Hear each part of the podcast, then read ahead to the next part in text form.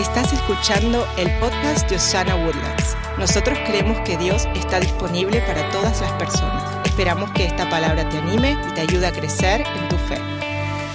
Yo creo que una de las maneras más fáciles de recordar el impacto que puede tener la generosidad es ser el recipiente de generosidad, ¿no es así? Así que hoy le quiero, compartir un poquito de mis historias, de cuando la gente fue generosa conmigo y cómo eso eh, me marcó y cómo eso eh, causó una diferencia en mi vida para quizás animarte a ser generoso en tu vida también. Yo sé que muchos saben que en enero sufrí un accidente donde me fracturé la espalda. Fueron ocho semanas de recuperación muy difíciles, pero eh, ahí fue cuando vi de primera mano la generosidad de mi familia, mi mamá que siempre estuvo ahí, mi esposo que también me sirvió como nunca antes. Fue realmente impresionante para mí ver cómo él fue generoso conmigo, con su tiempo en esos días. Y también mi familia de la iglesia. Ustedes fueron de tanta bendición en esas semanas mandando comida, mandando flores y globos y galletas y de todo para que nosotros sintiéramos ese amor que nos tienen y de verdad fue algo muy especial para mí experimentar de primera mano esa generosidad de mi familia de la fe. Así que les doy las gracias por eso. Ah, y bueno, hoy quiero también enfocarme un poquito en la gente que dice, bueno, yo no soy generoso naturalmente. Yo sé que no soy la única que a veces piensa, uy, no, eso me va a costar mucho. O eso va a requerir de mi tiempo. Entonces hoy quiero hablar con ustedes que dicen, mmm, te soy honesto, a veces el saber que va a ayudar a alguien no es suficiente. Ah, y todos sabemos que ser generoso es bueno, va a ayudar a la gente, pero a veces no viene naturalmente. Entonces hay formas prácticas en las que podemos conectarnos a una forma generosa de pensar y espero que eso te ayude a implementarlas para ver cómo marcan la diferencia, no solamente en tu vida, pero en las vidas de los que te rodean. Eh, eh, yo sé que mi esposo también ha dicho que han habido personas que oran de esta manera, Señor, bendíceme y de esa forma ya puedo ser de bendición. El problema con eso es que es del corazón y los motivos que tenemos dentro del corazón y Dios no puede ignorar eso. Así que vamos a ver nuestro primer versículo en Santiago 4 del 1 al 3. Dice, ¿qué es lo que causa las disputas y las peleas entre ustedes? ¿Acaso no surgen de los malos deseos que combaten en su interior? Desean lo que no tienen, entonces traman y hasta matan para conseguirlo. Envidian lo que otros tienen, pero no pueden obtenerlo, por eso luchan y les hacen la guerra para quitárselo. Sin embargo, no tienen lo que desean porque no se lo piden a Dios. Aun cuando se lo piden, tampoco lo reciben porque lo piden con malas ¿qué? intenciones. Desean solamente lo que les dará placer.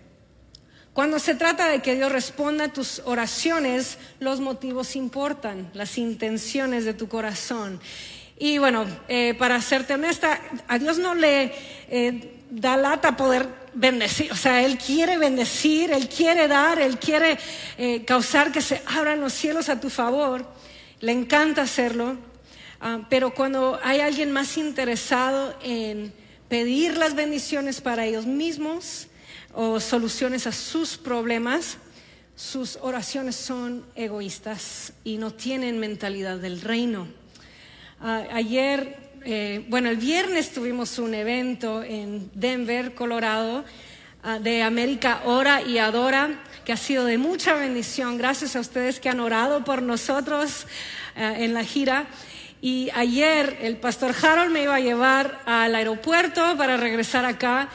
Y bueno, yo sé que él ya les ha contado un poquito de nuestro secreto de familia, que él tiene eh, un poquito de problema mirando las salidas. Entonces yo siempre estoy muy atenta. Yo dije, estamos en una ciudad diferente, un aeropuerto que no conocemos, voy a estar muy atenta viendo dónde es la salida. Entonces le digo, ok, vas a salir aquí. Ok, salimos allá. Y luego, ok, tienes que hacerte a la izquierda. Se hace para la izquierda. Ok, vamos bien. Para ese punto digo, voy a llegar a tiempo, todo va a estar bien. Y venía alguien con nosotros en el auto y de repente me dice, Pastor Elena, y me pregunta algo. Y yo doy la vuelta, le contesto, ni me acuerdo qué me preguntó, porque cuando doy la vuelta veo que ya vamos al otro lado equivocado, nos vamos metiendo al estacionamiento y digo, no, la salida era allá. Yo como que, Señor, ayúdanos. Entonces estamos en el estacionamiento y dice Harold, ¿Y ahora qué hacemos? Yo, ok, te tienes que salir del estacionamiento, dar la vuelta otra vez, tenemos que ir para allá. Y bueno, ya vamos. Entonces llegamos a la, garita donde tienen que pagar. Y hay una señora ahí que eh, está batallando con encontrar su eh, ticket o, sus monedas o cómo pagar. No sé qué pasaba, pero no salía del estacionamiento y estaba justo enfrente de nosotros. Y mi instinto natural no fue orar, Señor, dale sabiduría para que ella pueda encontrar su boleto que perdió, ni tampoco fue, Señor, dale los fondos necesarios para poder salir de este lugar. Mi oración fue, Señor, quítala de enfrente que no voy a llegar a tiempo a mi vuelo.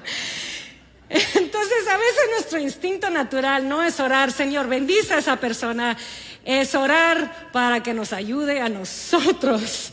Así que vamos a empezar a cambiar nuestra mentalidad para convertirnos en conductos de generosidad. Eso comienza con conectarlos con la fuente. Todos digan fuente. En Juan 15, 1 al 5, Jesús está hablando y dice así, yo soy la vid verdadera y mi padre es el labrador.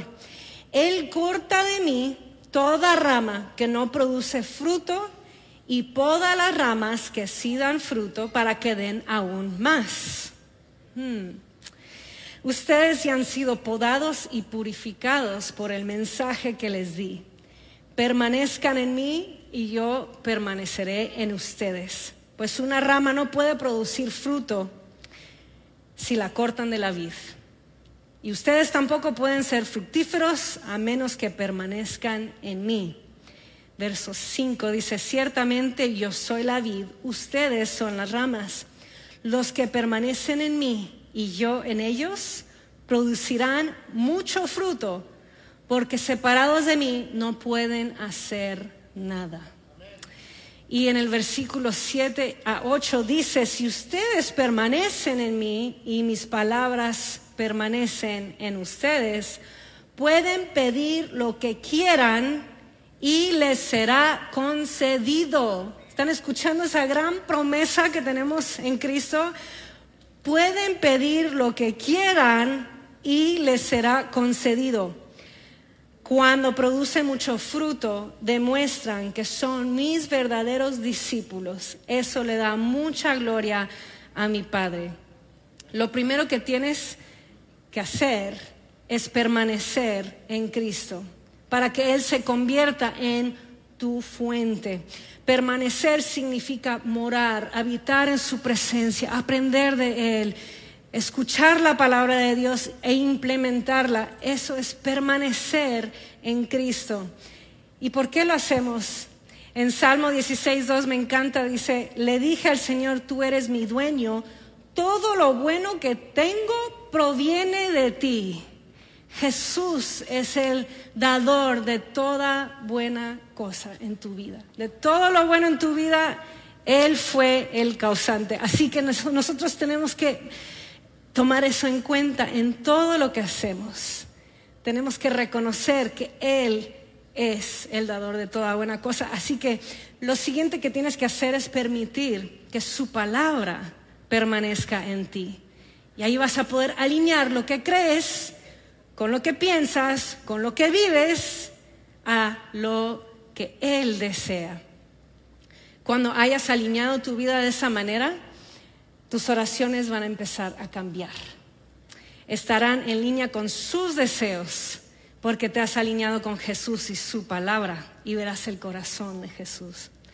Cuando eso sucede, Dios contestará tus oraciones y Él te dará todo lo que pides porque estarás alineado con lo que Él quiere hacer en tu vida y en la vida de quienes te rodean. En Josué 1.8 dice, estudia constantemente este libro de instrucción, medita en él de día y de noche para asegurarte de obedecer todo lo que ahí está escrito. Solamente entonces prosperarás y te irá bien en todo lo que hagas. Hay mucha gente que dice, para prosperar tengo que trabajar más duro, tengo que hacer las conexiones mejores, tengo que estar en el lugar correcto, en la hora correcta. Pero aquí, este versículo que nos dice, si quieres prosperar, hay que constantemente meditar en la palabra de Dios. Es súper importante que reconozcamos que por medio de su palabra Él nos da su corazón. Él nos enseña cuánto nos ama y cuando entendemos eso, entendemos el porqué detrás de eso, que es ser de bendición a otros. Así que si quieres ser de impacto en el reino de Dios, solo hay una manera de hacerlo. Debes permanecer conectado a Cristo Jesús. Él dice que aparte de Él no podemos hacer nada. Entonces la palabra de Dios nos enseña cómo vivir y Jesús a través del poder del Espíritu Santo nos ayuda a vivir lo que enseña la palabra de Dios. Y luego el espíritu de generosidad nace dentro de nosotros cuando nuestras oraciones se convierten en desear producir más fruto para poder ayudar a los demás. Ahí es donde nace el espíritu de generosidad. Escuché a un pastor contar de alguien que recién había conocido al Señor, era nuevo a todo lo que era ser cristiano, ser creyente, ir a la iglesia. Y él llegó con el pastor y le dice, pastor, necesito que tú ores por mi sombra. El pastor se quedó como que, ¿y qué pasa con tu sombra? y él dice, no, es que en mi trabajo hay una mujer que tiene cáncer y yo leí ayer en el libro de Hechos que alguien estaba caminando y la sombra de esa persona pegó a un enfermo y se sanó. Este hombre reconoció que aunque él no sabía mucho de qué significaba ser cristiano, no había pasado mucho tiempo en una iglesia, él reconoció que él estaba conectado a una fuente de poder tan grande que él podía orar y esta señora podía ser sana de cáncer por la conexión que él tenía con el Señor. Su oración fue poder bendecir a alguien más. Cuando la palabra de Dios permanece en ti, eso es lo que Dios usa para transformar tu vida y tu forma de pensar y entonces vas a poder ser de bendición a otros y ser generoso con otros. Si tú piensas en cualquier cosa eléctrica en tu casa, eh, ese, para que funcione esa cosa tienes que, tiene que estar conectado a una corriente de poder.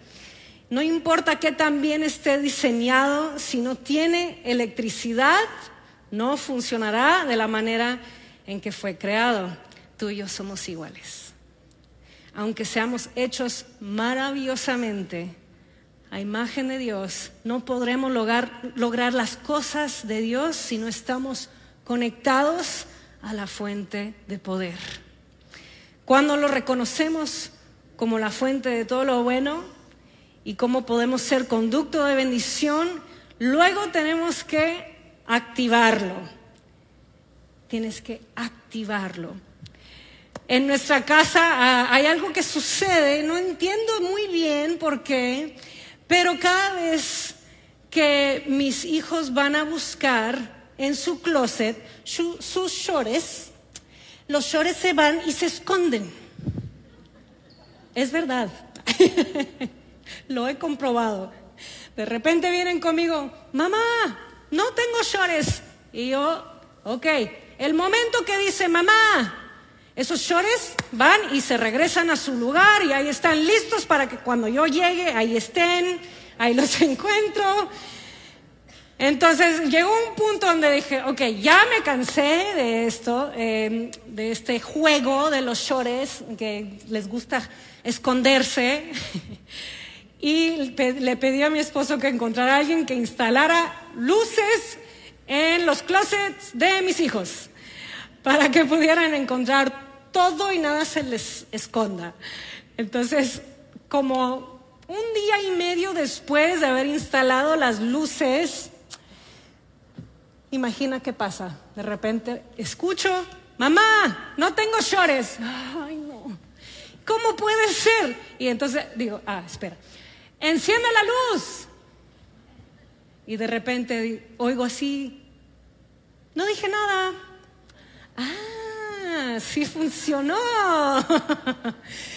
y me tuve que reír, porque solo hacía falta que encendieran la luz. Entonces nosotros podemos estar conectados con la fuente de poder, pero si no encendemos, encendemos ese poder, no va a poder alumbrar el mundo que está a nuestro alrededor.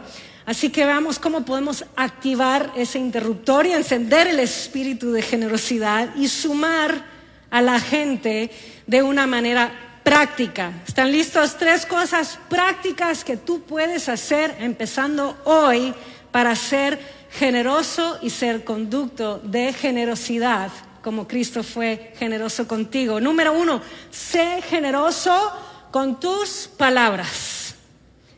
Nuestro Padre Celestial siempre habla palabras de vida sobre nosotros. Si tú estudias la Biblia puedes encontrar cómo Él habla palabras de vida sobre de ti. Así que ahora te toca a ti encender ese switch y decir, yo también voy a hablar palabras de vida sobre de otros y ser generoso con mis palabras. En Efesios 4:29 dice, no empleen un lenguaje grosero ni ofensivo, que todo lo que digan, todo lo que digan sea bueno y útil a fin de que sus palabras resulten de estímulo para quienes lo oigan. Todos sabemos que una palabra de optimismo puede causar una gran diferencia en nuestras vidas. al igual que una palabra negativa puede tener un, efecto muy malo, puede cambiar nuestra narrativa. Pienso en la historia, recién estudié la vida de Elías Pienso en su historia, como Isabel dijo una cosa mala y él se fue corriendo a esconderse, a estar a solas, fuera de la voluntad de Dios, por una palabra negativa que se le dio. Así que tenemos que hablar palabras de aliento, palabras de ánimo sobre las, sobre las personas que nos rodean. Eso es una manera de ser generoso. Creer en alguien es una manera de ser generoso y tener un impacto duradero en su vida. Anímalos. Recuérdales quiénes son en Cristo Jesús. Cuando pienses algo bueno de ellos, díselo. Muchas veces hay gente que viene conmigo y me dice algo bueno de alguien más y yo, pero ¿por qué no le dices a ellos? No necesitan, necesitan escuchar eso de ti. Una notita, un mensaje de texto de aliento escrito a alguien desanimado puede cambiar su día y traer esperanza. Y tú tienes ese poder. Con solo activarlo puedes cambiar el, el contexto de alguien. En Lucas 22, 32 dice, pero yo he rogado en oración por ti, Simón, para que tu fe no falle. De modo que cuando te arrepientas y vuelvas a mí, fortalezcas a tus hermanos. Es menos probable que la fe fracase cuando somos fortalecidos por nuestra comunidad. Por eso es tan importante ser parte de una iglesia, de una familia de la fe. Ahí cuando encuentras tu comunidad, vamos a ver crecimiento en nuestra fe y vamos a poder seguir adelante. Han habido personas en mi vida que fueron muy generosos con sus palabras y eso me motivó a seguir el llamado de Dios en mi vida. Cuando yo pensaba que no podía hacer algo, me animaban, me decían, tú puedes, tú tienes el talento necesario, tú tienes el llamado de Dios. No siempre es fácil cuando estás tratando de soñar en grande y cuando hay gente alrededor tuyo que cree en ti, eso puede causar toda la diferencia. Así que sé eso para alguien. Ahora tenga cuidado de ofrecer aliento para tener en cuenta su situación y mantener las cosas en contexto y de verdad ser bondadoso. Eh, les doy un ejemplo de qué no decir. Hay gente que me ha dicho a mí, ah, yo pensé que serías muy egoísta, eres bien buena onda. Ok. Otra gente que me ha dicho, ay, has mejorado muchísimo en tu cantar. Gracias. O por favor, ten cuidado con cómo se lo dices, porque hay maneras de decirlo donde sí vas a sumar a esa persona, no restar con tu palabra de aliento. Tómalo en cuenta. Así que vamos a ser generosos con nuestras palabras de ánimo, de aliento, bondadosamente. Lo segundo, sé generoso con tu presencia. Jesús pasó tiempo con la gente. Si lees sus historias lo encontrarás. Él los encontraba donde estaban, les hizo preguntas y luego los escuchaba. Él estaba ahí presente con ellos. Y saben que eso viene con una promesa que la generosidad en esta área de dar amor trae plenitud de gozo. Nuestro gozo es pleno cuando seguimos el mandamiento de amarnos unos a otros. Eso trae compromiso, eso trae conectividad y trae comunidad, como hablábamos.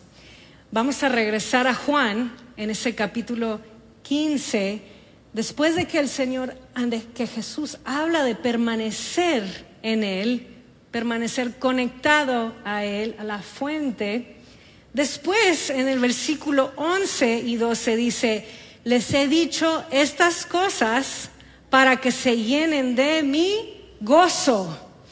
Así es, desbordarán de gozo.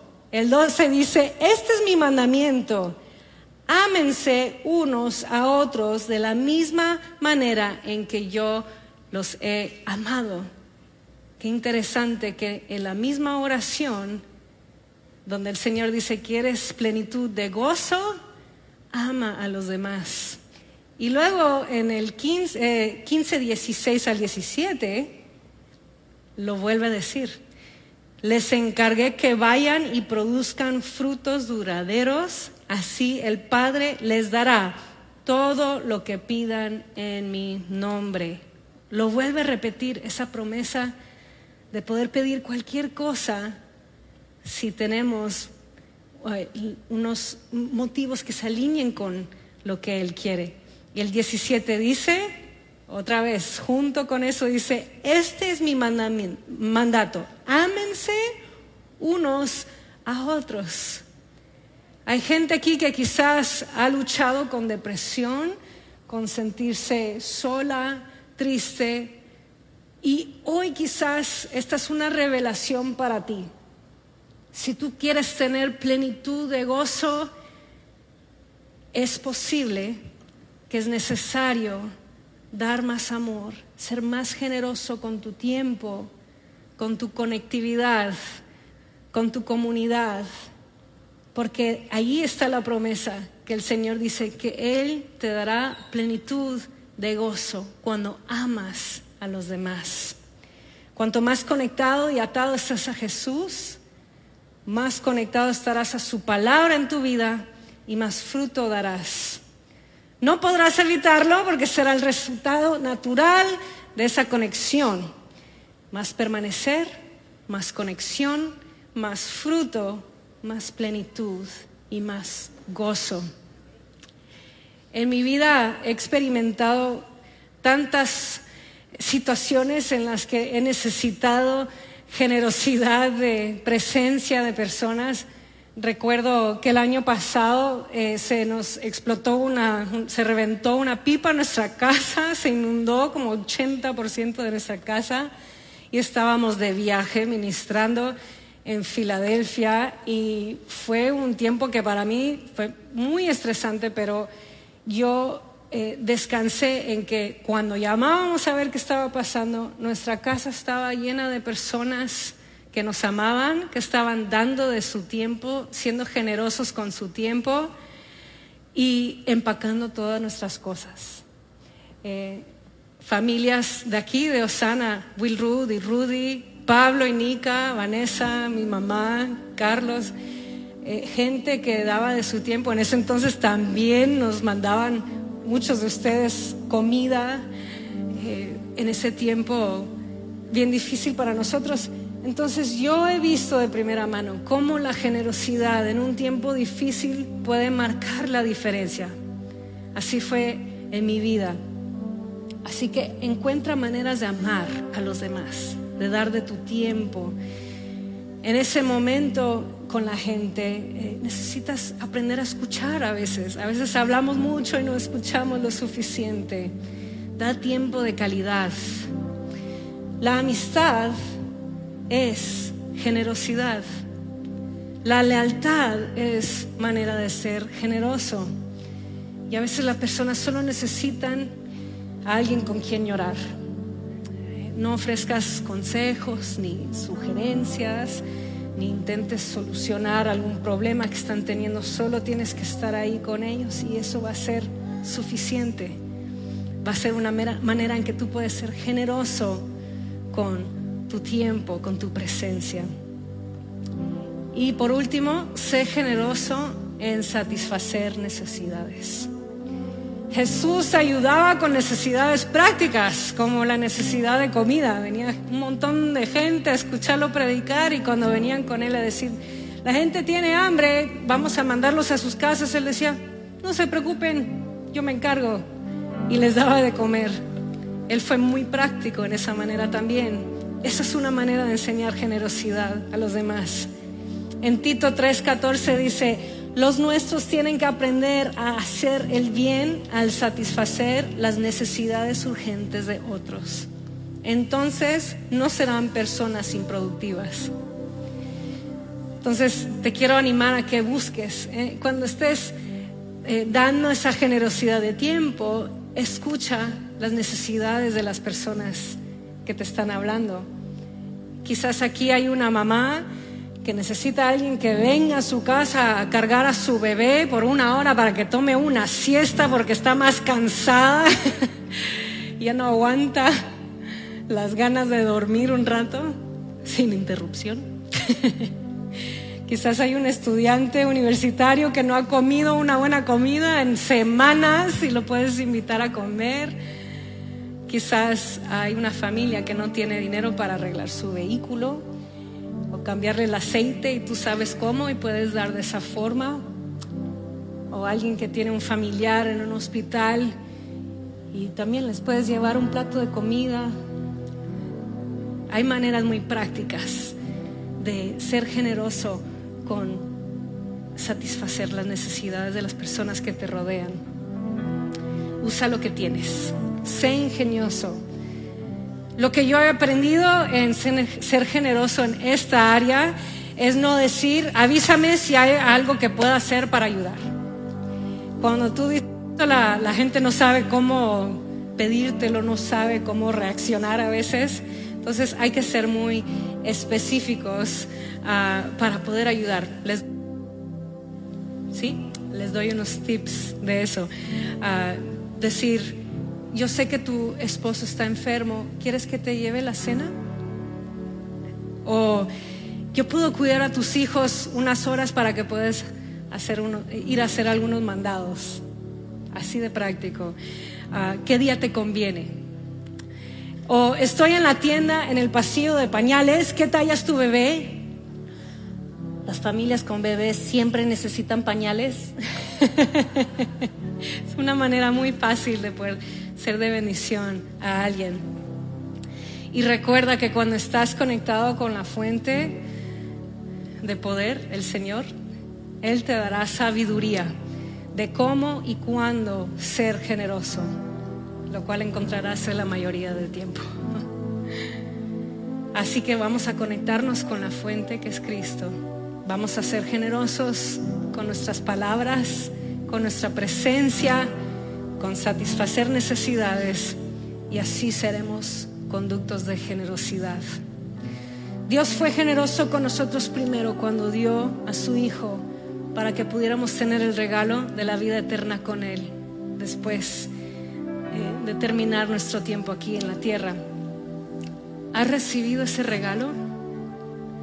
Te quiero hacer esa pregunta. O quizás en algún punto sí lo había recibido y te alejaste del Señor. Hoy Él te dice, regresa, tiene sus brazos abiertos. Yo quiero orar una simple oración. Voy a pedir que todos oren juntos para animar, apoyar a los que lo hacen por primera vez o quizás para rededicar sus vidas al Señor. ¿Me acompañan? Señor Jesús, te entrego mi vida. Entra a mi corazón.